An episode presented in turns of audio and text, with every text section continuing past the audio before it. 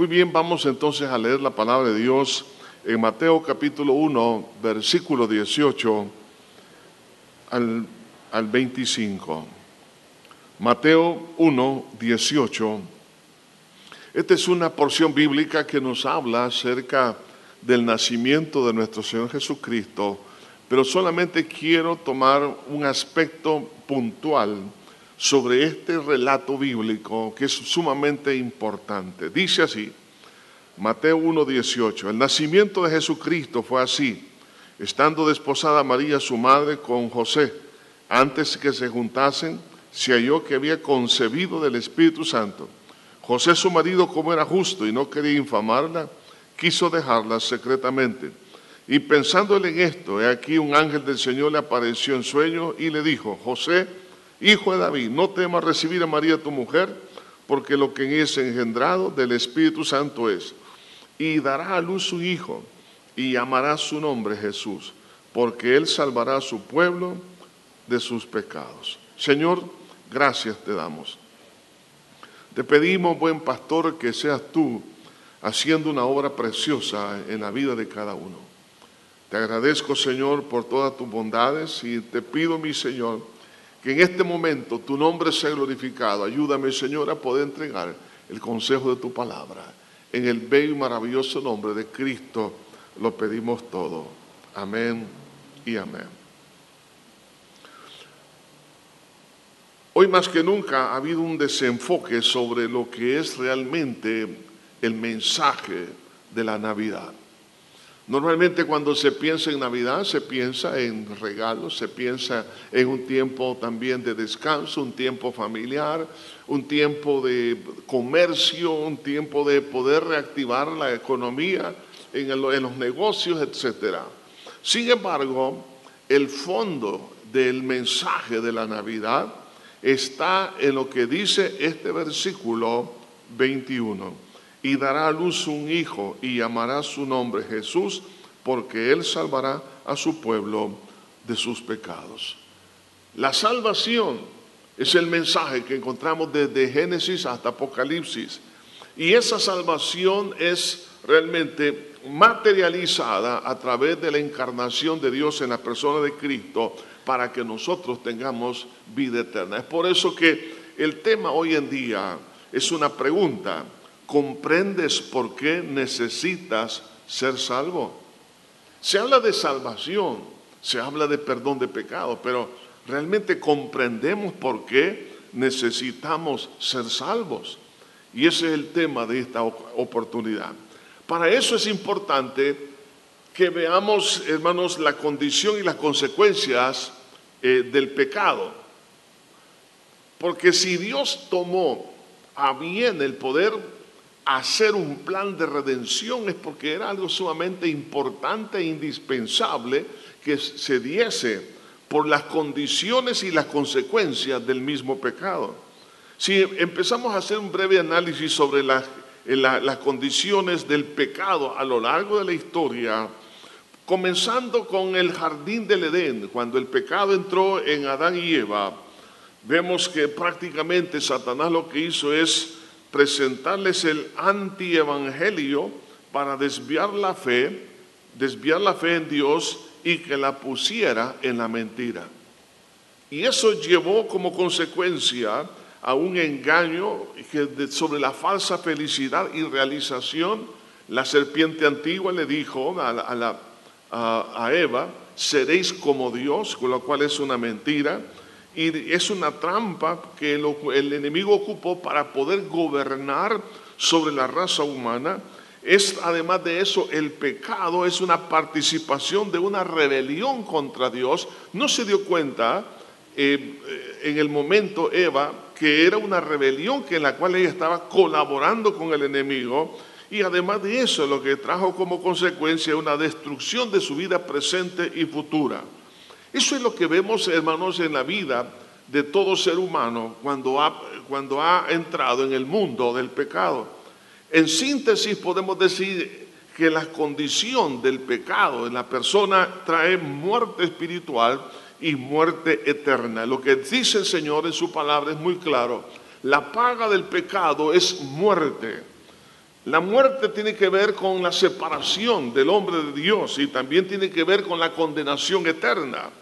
Entonces, el Señor, al ver las consecuencias del pecado, es aquí donde, entonces el Señor comienza a, a, ver la forma de que el hombre fuese rescatado de esa situación. Porque las consecuencias entre ellas encontramos, por ejemplo, la esclavitud. Dios no creó al ser humano para que sea esclavo sino para que sea libre. Mas la Biblia dice en, Romanos 6, 16, ¿no sabéis que, los que, que si os sometéis a alguien como esclavo para obedecerle, sois esclavos de aquel a quien obedecéis, sea del pecado para muerte o sea de la obediencia para justicia? La persona que practica, vive en el pecado, es un esclavo del pecado. Y Dios nunca quiso eso. No solamente eso, porque el pecado como un engaño, por supuesto, trae frustración. La Biblia dice en Jeremías 2.11, ¿acaso alguna nación ha cambiado sus dioses, aunque ellos no son dioses? Sin embargo, mi pueblo ha trocado su gloria por lo que no aprovecha, lo que no aprovecha. El pecado no aprovecha, el pecado es un engaño, es una falsedad. Entonces la persona al vivir en el pecado vive en esa frustración y Dios sabiendo todo esto, no solamente la esclavitud interna y luego su vida conductual, pero también hay una frustración, encuentra vacío tras vacío. Por eso el, el, perdón, el, proverbista Salomón decía, vanidad de vanidades, todo es vanidad. el concepto de vanidad es como tratar de agarrar el aire con las manos. Es imposible, es una vanidad, es algo que no es realmente, digamos, eficaz. Entonces, la, vanidad es algo que realmente es un vacío, es una frustración, pero también el pecado como consecuencia trae una miseria de carácter espiritual. Dios creó al hombre para que tenga esa comunión con Dios y tenga esa grandeza de la gloria de Dios sobre su vida, pero el pecado lo que trae es miseria. Y no solo eso, sino una degradación así como los ángeles se degradaron al pecar, así también el hombre comienza a degradarse por ese germen del pecado y también trae falta de esperanza. En Efesios 2.12 dice, en aquel tiempo estabais sin Cristo, alejado de la ciudadanía de Israel y ajeno a los pactos de la promesa, sin esperanza, sin Dios en el mundo. Por supuesto, la falta de esperanza trae falta de motivación. ¿no? La persona no se siente motivada, no siente que hay algo por lo cual luchar en esta tierra. Entonces el pecado trae falta de esperanza y lo peor de todo es la condenación eterna. Estamos hablando que hay un destino para una persona que vive en pecado y ese es el lago de fuego, el destino final. Es, una, es condenación eterna. Jesús describió ese lugar como como el lugar donde el gusano no muere. Jesús lo describió como también el lugar donde ah, estamos hablando de, todo aquel sufrimiento y, como, él lo expresa de esta forma, es el, el crujir de dientes. Ahora, si entendemos, hermano, que Dios viendo las consecuencias del pecado, entonces Él como ama, y Él es amor y ama al ser humano, entonces Él planificó la redención para que el hombre no vaya a esta, digamos, condenación eterna. Entonces, por eso que cuando dice aquí la escritura, en esta, en esta revelación, que vemos que cuando José, oiga esto, José, él no sabía acerca de qué es lo que estaba sucediendo con este, un, un embarazo en su esposa, en la Virgen María.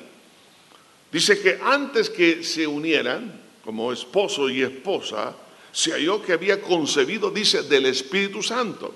Quiero que piense por un momento, estimado caballero, ¿qué pasaría si de repente usted, eh, digamos, ah, eh, se va a casar y, de repente se da cuenta que su, esposa o la, que, o la prometida está embarazada?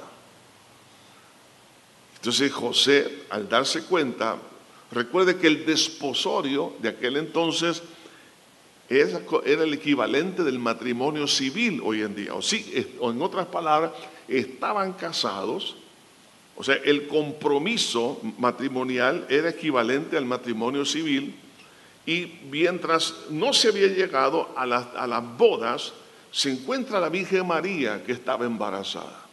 Y dice aquí la escritura, pensando él en esto, o sea que José se puso a meditar, ¿cómo es posible que mi esposa me haya engañado?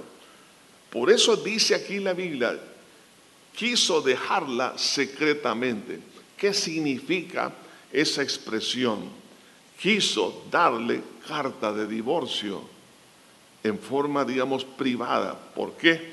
Porque si se lo, lo hacía en forma pública, ella corría el peligro que muriera bajo una lluvia de piedras, porque esas eran las condiciones de aquel entonces, en el caso de una de, un adulterio, entonces la persona iba a morir. Entonces José dice, como era justo, no quiso sacar a luz, no quiso infamarla, quiso dejar eso secretamente por resguardarla a ella. Fíjense bien el corazón de este hombre, a pesar que él en su mente era que ella le había faltado a sus votos matrimoniales, pero no era así. Sin embargo, él tomó una actitud de misericordia al poder hacer esto, que, no, que nadie se diera cuenta que era un embarazo, eh, digamos, eh, que, es lo que él pensaba, que alguien había intervenido en la vida de ellos y que esta mujer estaba esperando un hijo, pero de un hombre, y entonces eso iba a poner en riesgo la vida de la Virgen María.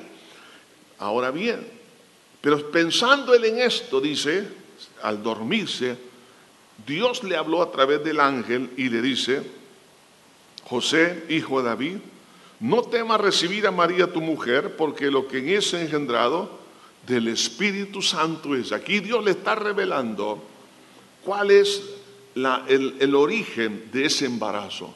Es una obra del Espíritu Santo.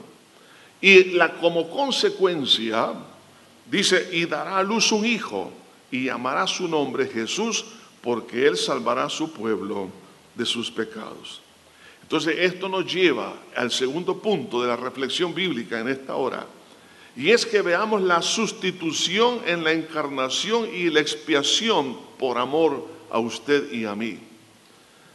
Vemos aquí que como el hombre es el que pecó, la Biblia establece un principio de justicia, ojo por ojo, diente por diente, es decir, que el delito tiene que tener un equivalente en, digamos, para que sea algo justo, el pago por ese delito tiene que ser justo, es decir, la ofensa o, la, pena tiene que ser equivalente a la ofensa, ojo por ojo, diente por diente. No, puede, no puede pagar no se puede pagar con un ojo lo que la ofensa de un diente, porque un, ojo es mucho más valioso que un diente. Entonces, por eso Dios pone estos términos en términos de justicia. ¿Quién es el que pecó? El que pecó es el hombre. Entonces, ¿quién es el que tiene que pagar? Es el hombre.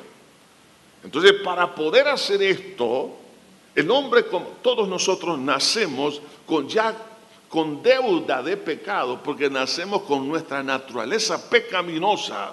En otras palabras, nuestra tarjeta de crédito está topada. desde el momento que nacimos.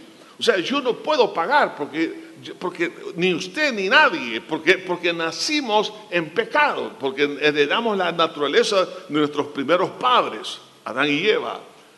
Entonces fue necesario que para poder hacer ese pago, la persona que naciera para redimir del pecado no tuviera deuda de pecado. Y para eso era necesario que el Espíritu Santo interviniera en la formación del cuerpo del Señor Jesucristo sin naturaleza pecaminosa. En otras palabras, esto es lo que se conoce como una sustitución en la encarnación de Cristo. Es decir, el Señor tomó el lugar suyo y mío y Él lo que hizo sencillamente a través de su muerte es pagar la deuda de pecado. Así que el riesgo desde la perspectiva divina de la eternidad es enorme para una persona pecadora. Por eso que el, Señor quiso tomar forma humana para poder traer salvación. Por eso el versículo 18 dice, el nacimiento de Jesucristo fue así, estando desposada, en otras palabras, en el matrimonio civil o el, o el desposorio o el compromiso matrimonial de aquel entonces, estando desposada María, su madre, con José, antes que se juntasen, se halló que había concebido del Espíritu Santo. Entonces vemos aquí, hermano, y esto es algo que la palabra de Dios ya lo había anunciado. Por ejemplo, en Isaías 7:14, ya el Señor había revelado que para poder hacer este, este, digamos, este pago a favor suyo y mío, para que no vayamos a condenación, era necesario que sea un milagro. Dice aquí en Isaías 7:14, por tanto el Señor mismo os dará señal He aquí que la Virgen concebirá. Oye, esto es imposible. No puede, una virgen no puede concebir. Y dará a luz su hijo y llamará su nombre Jesús. ¿Por qué no puede concebir? Porque no ha tenido una relación con un hombre. Así que no puede concebir. Pero cuando dice la Virgen concebirá, Dios ya está comunicando que sería un milagro hecho por el Espíritu Santo. ¿Y cómo fue ese milagro? El Espíritu Santo hizo el cuerpo de Cristo dentro del vientre de la Virgen María, no tomando la naturaleza de la Virgen María, porque ella, como cualquier otro ser humano, tenemos la herencia de nuestros primeros padres, Adán y Eva. Entonces, por eso dice la escritura allá en la epístola a los hebreos, y dice Hebreos, y tú dices, y me preparaste cuerpo. Es decir, fue un acto creativo del Espíritu Santo dentro de ese vientre, no tomando la naturaleza de María para que no heredase Cristo la naturaleza pecaminosa de Adán y Eva. Entonces fue un acto creativo, por eso dice Hebreos 10:5, por lo cual entrando en el mundo dice, sacrificio y ofrenda no quisiste, más me preparaste cuerpo. Así como cuando Dios creó el cielo y la tierra con su palabra, así hubo una creación en el vientre de la Virgen María del cuerpo del Señor Jesucristo. Es decir, no tomando así como se hizo todo lo que existe, de la nada Dios lo hizo todo, así también, porque Dios es el creador, formó ese cuerpo. Así que no es una, una, una concepción natural, sino que es una creación lo que estaba sucediendo ahí. ¿Y, este, y, para qué? Porque, porque necesitaba que ese cuerpo no tuviese herencia pecaminosa para poder pagar por usted y por mí. Entonces vemos aquí que es una naturaleza sin pecado. Esto lo vemos a lo largo de la historia bíblica, cómo Dios lo fue anunciando, que es lo que iba a ocurrir en el vientre de la Virgen María, lo empezó a anunciar, por ejemplo, a través del, simbolismo del cordero sin mancha. Cuando la Biblia habla del cordero sin mancha, el que tenía que ser sacrificado, se está ya el Señor ayudando a las personas a que entiendan que el cordero tenía que ser, que iba a quitar el pecado, tenía que ser sin pecado. Ya estaba anunciando a través de estas figuras del Antiguo Testamento. Por eso que no solamente es simbolizado por el cordero, sino había unas otras simbolizado también por las vestiduras del sumo sacerdote, que eran blancas tanto la ropa interior como exterior era blanco. ¿Por qué era? Porque estaba representando a quién? Al Cordero de Dios, al sumo sacerdote, que Cristo Jesús iba a ser nuestro mediador entre Dios y los hombres. Ya está hablando de la naturaleza santa de, de ese mediador. Y vemos cómo la palabra de Dios lo declara de esta manera. En 1 de Pedro 2.22 dice, el cual no hizo pecado, hablando de Jesús, no hizo pecado, ni se halló engaño en su boca. ¿Por qué? Porque en Cristo no había pecado, porque no había naturaleza pecaminosa. Hebreos 7:26 dice, porque el tal sumo sacerdote nos convenía, santo, hablando, aquí habla un término muy importante, es decir, sin pecado, inocente, sin mancha, apartado de los pecadores y hecho más sublime que los cielos. Está hablando de su naturaleza limpia y pura. En Juan 8:46 el Señor Jesucristo le dijo a los fariseos, ¿quién de vosotros me redarguye de pecado? En otras palabras, ¿quién de ustedes puede decir que yo tengo pecado? Por eso que en él no había engaño, porque su naturaleza era pura y santa. En Hebreos 4:15 dice, porque no tenemos un sumo sacerdote que no pueda compadecerse de nuestras debilidades, sino uno que fue tentado en todo según nuestra semejanza, oiga esto, pero sin pecado.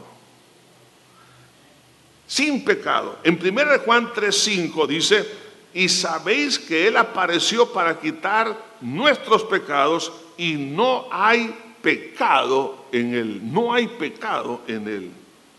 En 2 Corintios 5, 21 dice, al que no conoció pecado, por nosotros lo hizo pecado. Y hay muchas referencias bíblicas que nos hablan de la pureza y la santidad. ¿Por qué es importante hacer énfasis en esto? Porque el único ser en esta tierra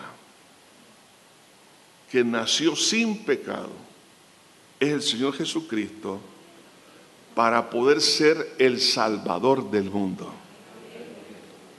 Cualquier otro líder religioso en la parte histórica, presente o futura, que quiera asumir que es el Salvador, todos los seres humanos hemos nacido con la naturaleza pecaminosa. El único es el Señor Jesucristo. Por eso debemos de estar seguros. si alguien dice, no, es que Jesús fue igual, por decir algo, a Buda, a Zoroastro, cualquier otro líder religioso, no es cierto, no es igual. Porque Jesús, en primer lugar, es Dios. Y cuando Él tomó forma humana, nació sin pecado. ¿Con qué objetivo? Para poder realmente pagar la deuda suya y mía en la cruz del Calvario. Por eso que vemos en la vida del Señor Jesucristo, que fue totalmente íntegro y sin falta, porque era el cordero sin mancha. Entonces, para poder redimir al pecador, en la Biblia encontramos una expresión que algunas veces la pasamos de largo y dice, y su cuerpo no vio corrupción. ¿Por qué el cuerpo de Cristo, estando en la cruz, perdón, en, en la sepultura, no entró en un proceso de putrefacción. Cuando dice su cuerpo no vio corrupción. ¿Se recuerdan cuando las mujeres llevaban las, las especies aromáticas? ¿Por qué llevaban esas especies aromáticas? Porque era costumbre de los judíos el poder llevar esas, esas especies para evitar, digamos, el mal olor cuando el cuerpo entra en descomposición. Porque en la mente de ellas era que, le iba a pasar a Cristo lo que le pasaba a cualquier ser humano. Sin embargo, cuando la Biblia dice que su cuerpo no vio corrupción, y por eso que ellas al llegar a la tumba, cuando llevaban esas especies, ya no lo encontraron porque Jesús ya había resucitado.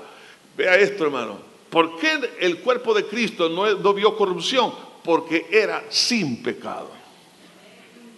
Porque la corrupción, la descomposición es un efecto del pecado. Entonces, cuando la Biblia habla de esto y su cuerpo no vio corrupción, es para que usted y yo tengamos certeza y seguridad que nuestro único mediador entre Dios y los hombres es Jesucristo hombre.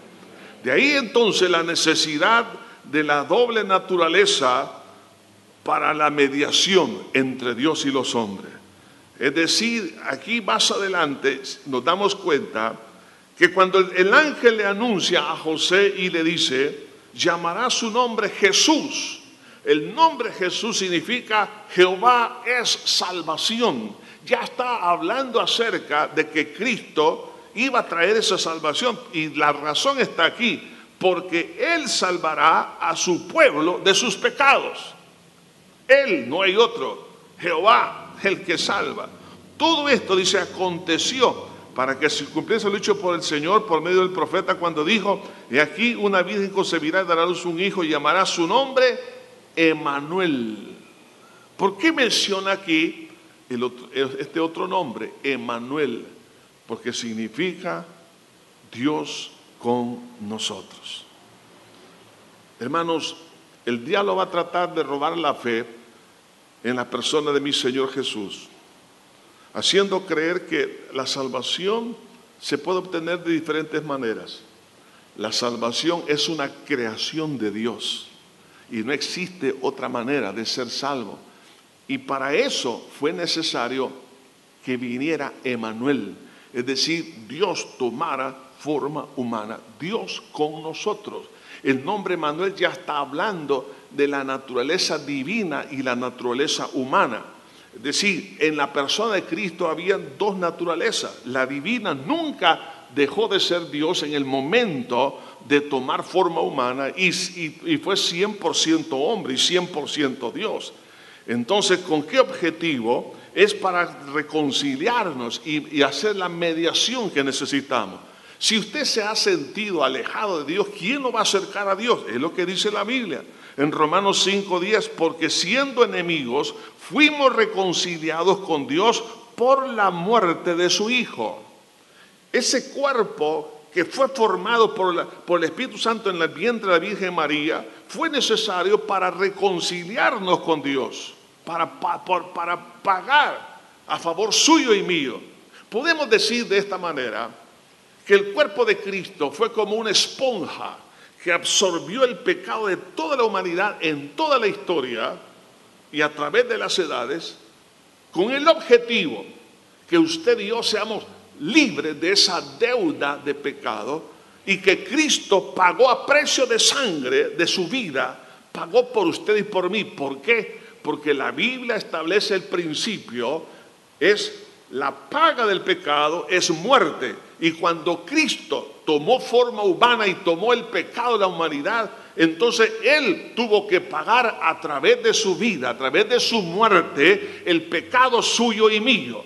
¿Para qué? Para reconciliarnos con Dios. Así que le animo en el nombre de Cristo, si usted se siente alejado de Dios, siente que su vida está siendo maltratada por las fuerzas del diablo, siente que las fuerzas del pecado lo han esclavizado, se siente frustrado, se siente triste, se siente que la muerte espiritual ha llegado a su corazón, vive en una miseria, en una degradación, una frustración, esclavitud, sin esperanza y vive en, en condenación, quiero decirle que Jesús ya pagó a precio de sangre en la cruz del Calvario para que usted sea libre en esta hora. Dios es el mismo ayer, hoy, por los siglos.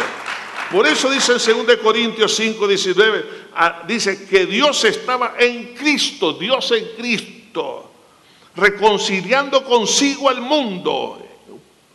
Ponga su nombre ahí, reconciliando a fulano, su nombre, ponga su nombre, consigo al mundo, no tomándoles en cuenta a los hombres sus pecados.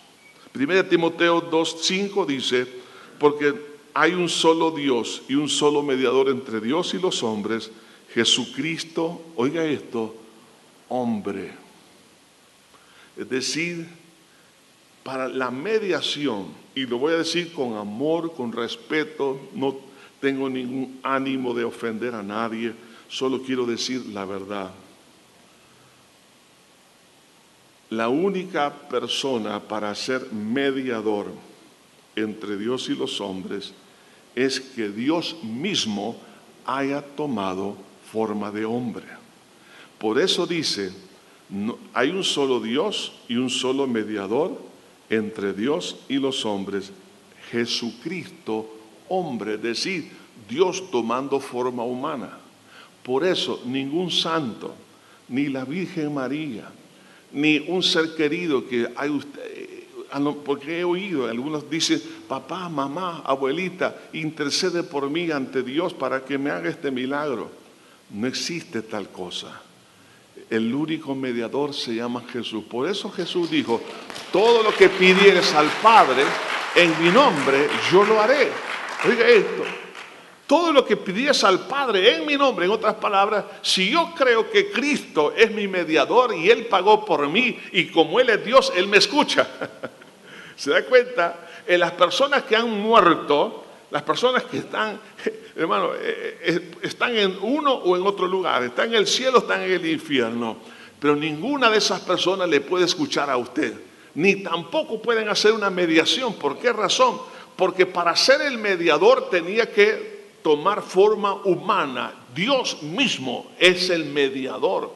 Por eso tomó forma humana para que existiese ese vínculo, ese puente entre el cielo y su persona. Por eso que usted tiene una necesidad. Por eso Jesús dijo, el que a mí viene no le echo fuera. Pues la palabra de Dios nos exhorta que vengamos al trono de la gracia para hallar oportuno socorro. Por eso podemos venir delante de Dios en oración en el nombre de Jesús y decir, Señor, te pido, Señor, que tú puedas intervenir en esta situación, en este milagro. Y por eso funciona la, la obra de Dios. Ahora, pero también fue necesaria esa doble naturaleza, no solo para reconciliarnos, con Dios, para que esa enemistad que nosotros teníamos con Dios fuese quitada, sino para destruir, oiga esto, el pecado en su muerte. Todos los que estamos aquí, todos los que me escuchan, todo ser humano a lo largo de la historia no ha podido, ni un tan solo ser humano ha podido vencer el pecado. Pero como Jesús fue nuestro sustituto en la cruz del Calvario, Él sí lo venció.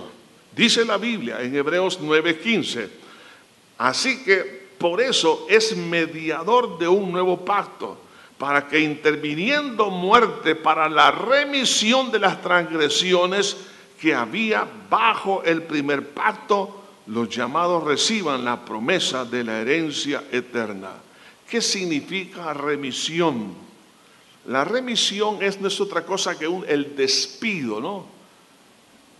ese despido del pecado. Cuando la Biblia habla de la remisión de nuestros pecados, es lo que la Biblia también expresa de una manera metafórica cuando dice que nuestros pecados Dios los sepulta en lo profundo de la mar. ¿Cómo alguien puede realmente experimentar que sus pecados sean arrancados de su alma? Es a través de la muerte de mi Señor Jesucristo. Quiero que piense por un momento esto. El pecado que a usted lo está atormentando, Cristo lo llevó en su cuerpo en la cruz para vencerlo, para que usted y yo tengamos victoria en este día. Entonces, si yo creo que el Señor tomó mi lugar en la cruz y tomó mis pecados y Él los llevó en su cuerpo y Él los venció por mí. Entonces, ¿qué tengo que hacer? Pedir perdón y por la fe en esa verdad recibir el perdón de pecados ¿Para qué? Para que sea remitido, que haya un despido del gobierno del pecado de mi corazón. En tercer lugar, para destruir el gobierno de Satanás. Satanás gobierna a través del pecado. Por eso es importante primero pedir perdón por nuestros pecados. Porque el pecado no confesado a Dios es el derecho legal que se le se le otorga a Satanás para operar en la persona.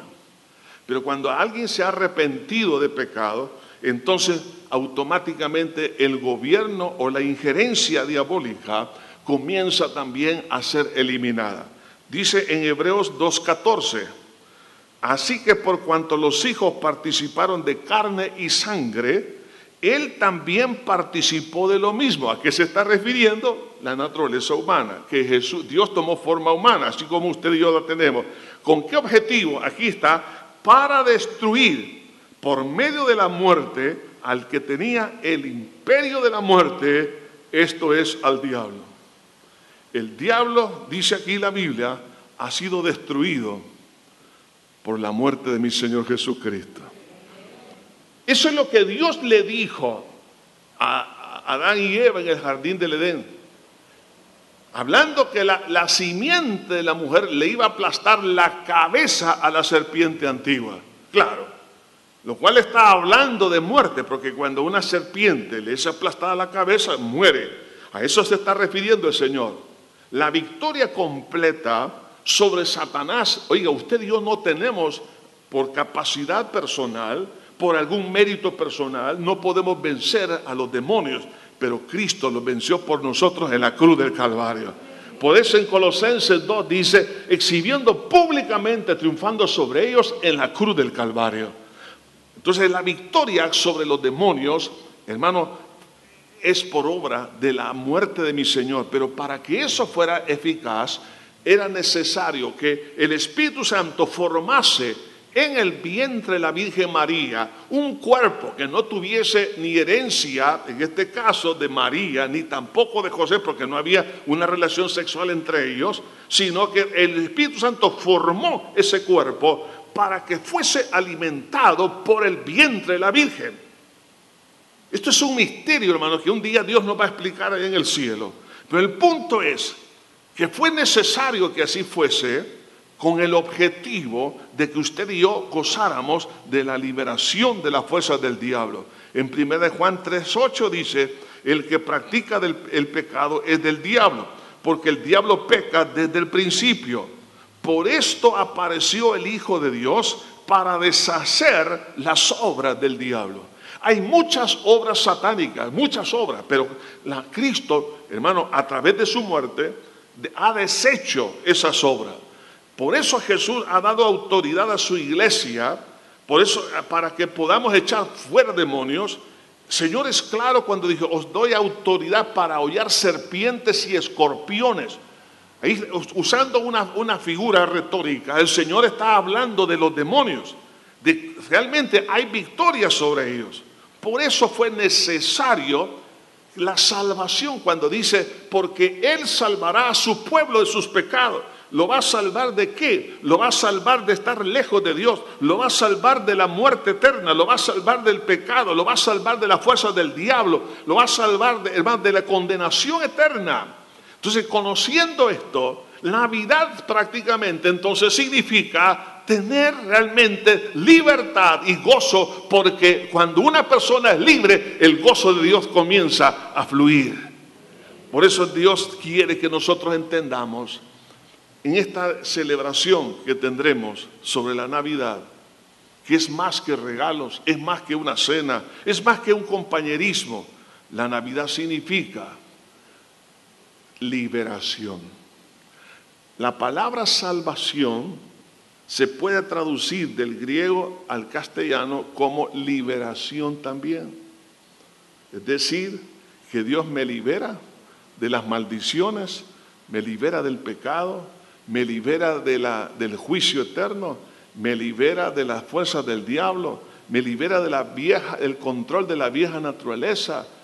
Bueno, en otras palabras, si alguien se siente prisionero, entonces, ¿cuál es la medicina? Es la misma. Por eso que los ángeles, cuando celebran el nacimiento de Jesús, decían, gloria a Dios en las alturas y en la tierra paz ¿Por qué hay paz? Porque Dios puede traer paz al ser humano a través de su mediación en la cruz del Calvario. Por eso fue necesario que en el vientre de la Virgen María fuese formado ese cuerpo. Claro, José, él no, y, creo que ninguno de nosotros hubiese, hubiésemos pensado hubiese sido una obra del Espíritu Santo. José tenía en mente divorciarse de la Virgen María a causa de un supuesto adulterio. Pero Dios le explicó, no es así, José. Y entonces cuando él despertó del sueño, dice, y despertando del sueño, recibió a María su mujer.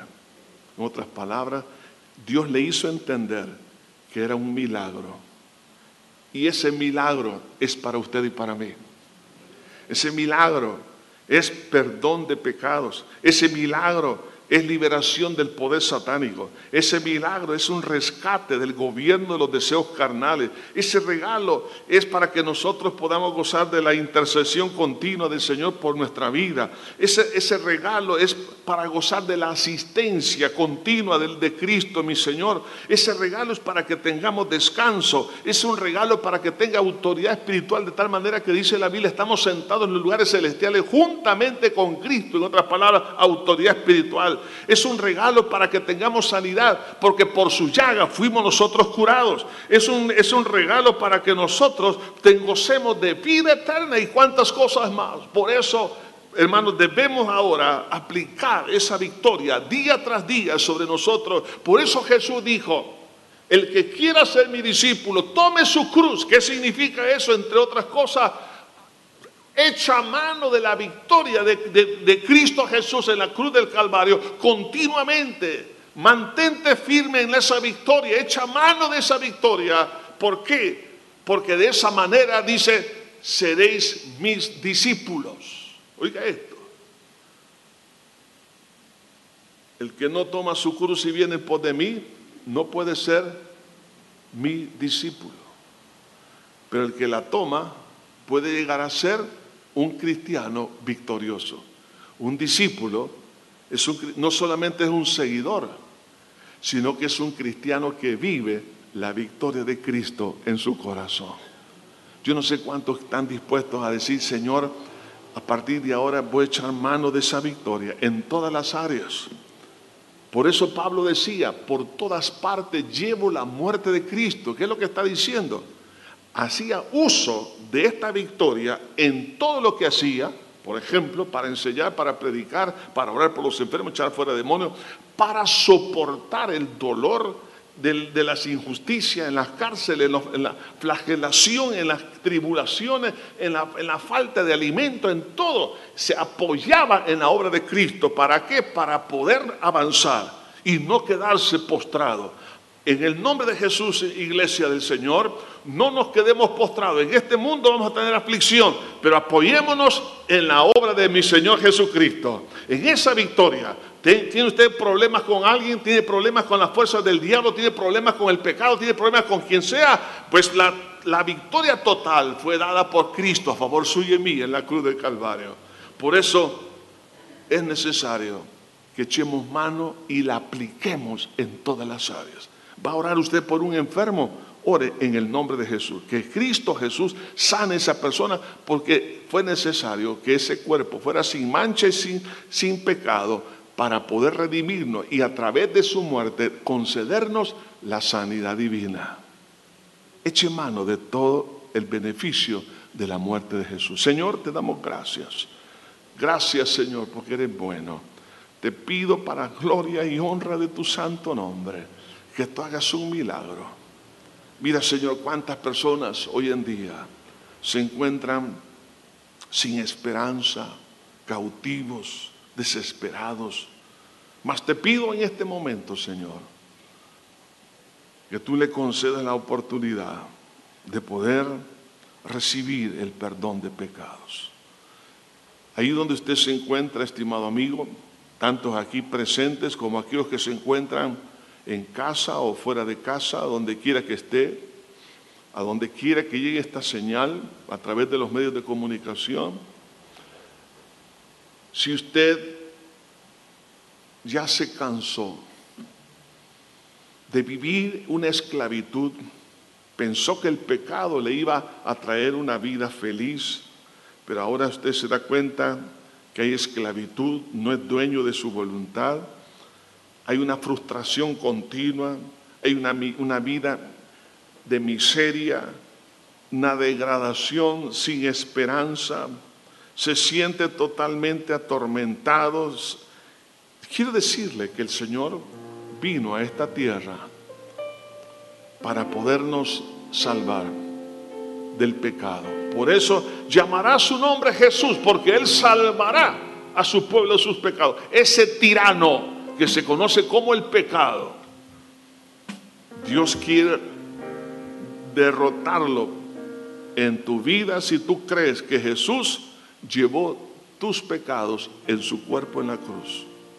Si tú llegas a creer que Jesús los venció en tu lugar, ese tirano será vencido.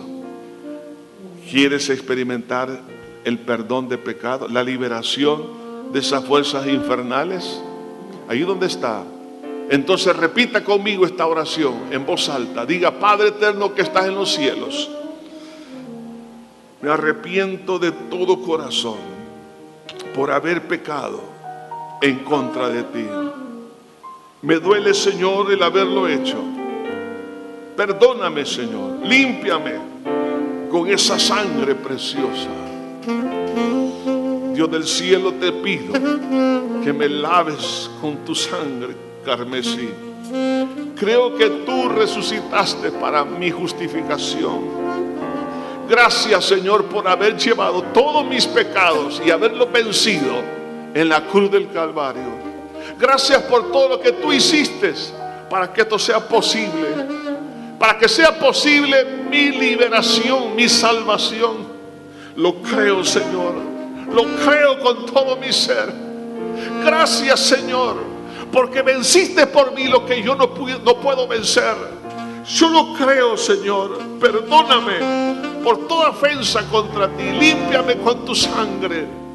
Y ahora mismo, Señor, para honrar tu nombre y tu obra, que lo que dice aquí tu palabra, porque Él salvará a su pueblo de sus pecados, sálvame para que tu nombre sea glorificado.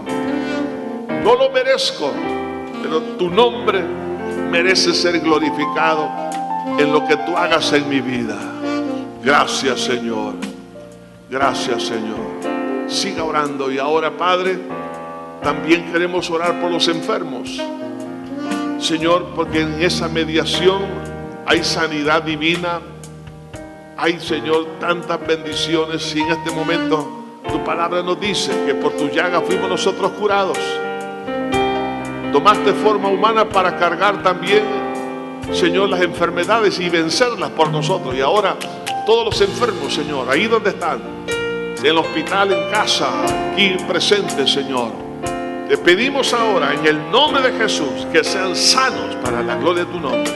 En el nombre de Cristo, Señor, tu palabra dice que por tu llaga fuimos curados y creemos a esa victoria sobre la dolencia, sobre la enfermedad, enfermedades espirituales, emocionales y físicas Ahora, en el nombre de Jesús, retrocedan ahora.